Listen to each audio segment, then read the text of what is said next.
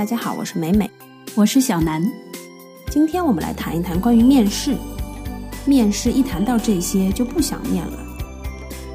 面试官看不上达不到标准的求职者，求职者也会看不上没有专业精神的面试官。前程无忧就面试时最讨厌被问到的问题展开过调查，打探上一家公司的机密，成为最受网友讨厌的面试问题的黑榜榜首。面试时一听到这些问题，顿时就想拔脚走人了。谈梦想有什么意义？讨厌指数一只烂番茄。求职者最讨厌有些公司的 HR 面试时装高大上的态度，看到简历不知道从何问起，就问些不沾边的空话。你的优点和缺点是什么？你工作中印象最深的是什么？最奇葩的是，在一次面试过程中，HR 竟然汪峰附体似的问我：“你的梦想是什么？”我顿时懵了，又不是上学演讲。我只想说，我的梦想就是挣钱糊口养家。这样的回答真的合适吗？公司辩解：我们希望得到的答案并不是什么新奇、伟大、疯狂的人生追求，而是对于事业、人生，你是否有着一份如何详尽的规划？有没有认真考虑过自己是否适合所应聘的职位？前程无忧酷评。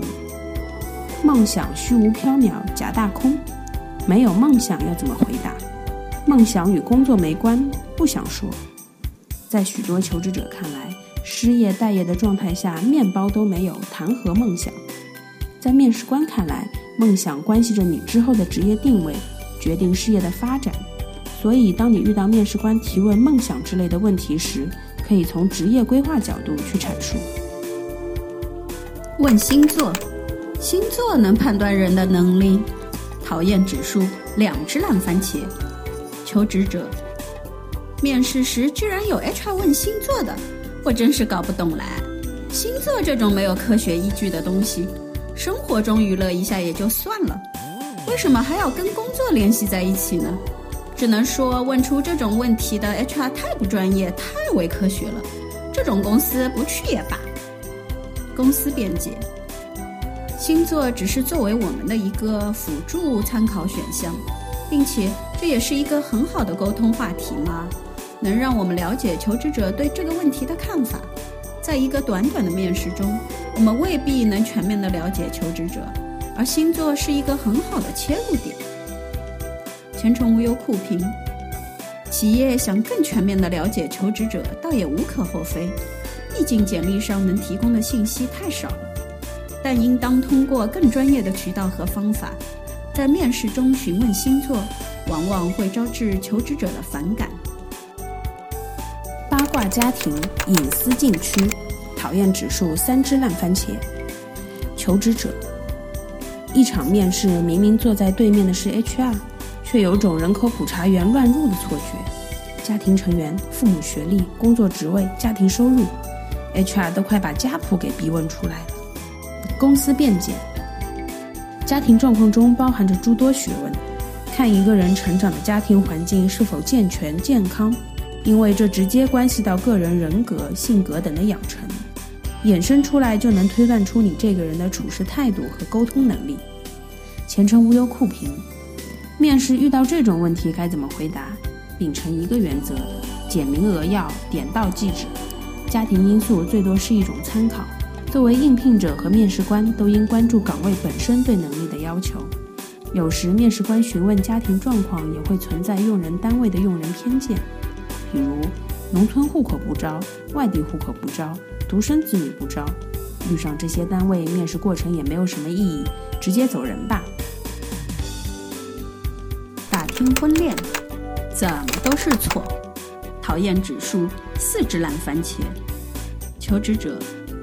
我又不是明星喽，公司又不负责给我脱单喽，非要追着我问婚恋状况是几个意思啊？难道公司的逻辑是我没结婚就该把铺盖转到公司里随时带监控？我一旦结婚了就分心在孩子家庭教育的问题上，就不能以公司为家了？已婚未育，你们还嫌我不稳定呢？现在二胎政策一出，是不是得把二胎都生好了，公司才没有疑心病啊？世间安得双全法？不负公司不负亲。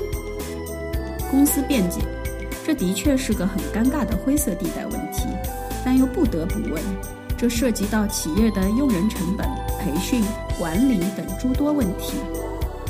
前程无忧互评：企业有成本压力，但不应该简单粗暴地一刀切掉已婚未育。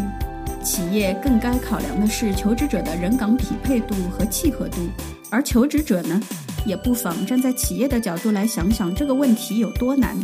面试时不妨更为坦诚地表明自己已经有了周到的职业规划。打探前东家，你问我就得乖乖作答，我问你就呵呵。讨厌指数五只烂番茄。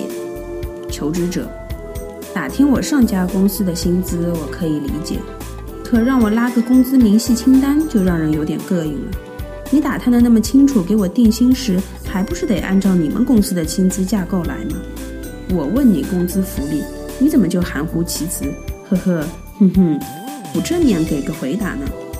问你公司组织架构，你说这是公司机密，倒好意思让我把公司重要业务部门有多少人员、重要客户名单一五一十的交代给你听。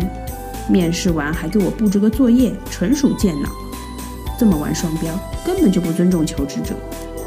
公司辩解：虚报薪资、夸大工作经验、模糊空白期，把别人的业绩算到自己头上，这种求职者我们不是偶遇，而是几乎天天见。不问个清清楚楚、明明白白就把人招进来了，这可是对公司的不负责任，是失职。前程无忧酷评：根据前程无忧的调查。不少网友都承认自己写简历时注过水，注水项目最严重的就是拉长模糊从业时间，第二位就是夸大工作经历，第三位的是多报目前薪资。所以企业在面试时通过不断追问挤去简历的水分，核实简历的真实性情有可原。